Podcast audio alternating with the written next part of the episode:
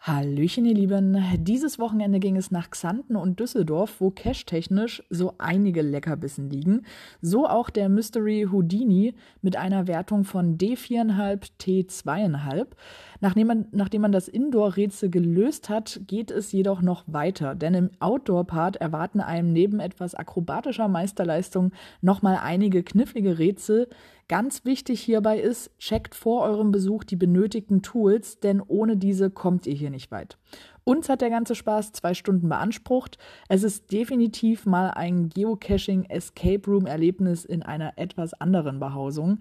Den Cache findet ihr unter GC 876XG oder eben durch einen Klick in der Infobox, wo ich euch den Cache natürlich verlinkt habe. Also schnappt euch einen Eintrag im Terminkalender und dann viel Spaß beim Rätseln. Bis bald im Wald.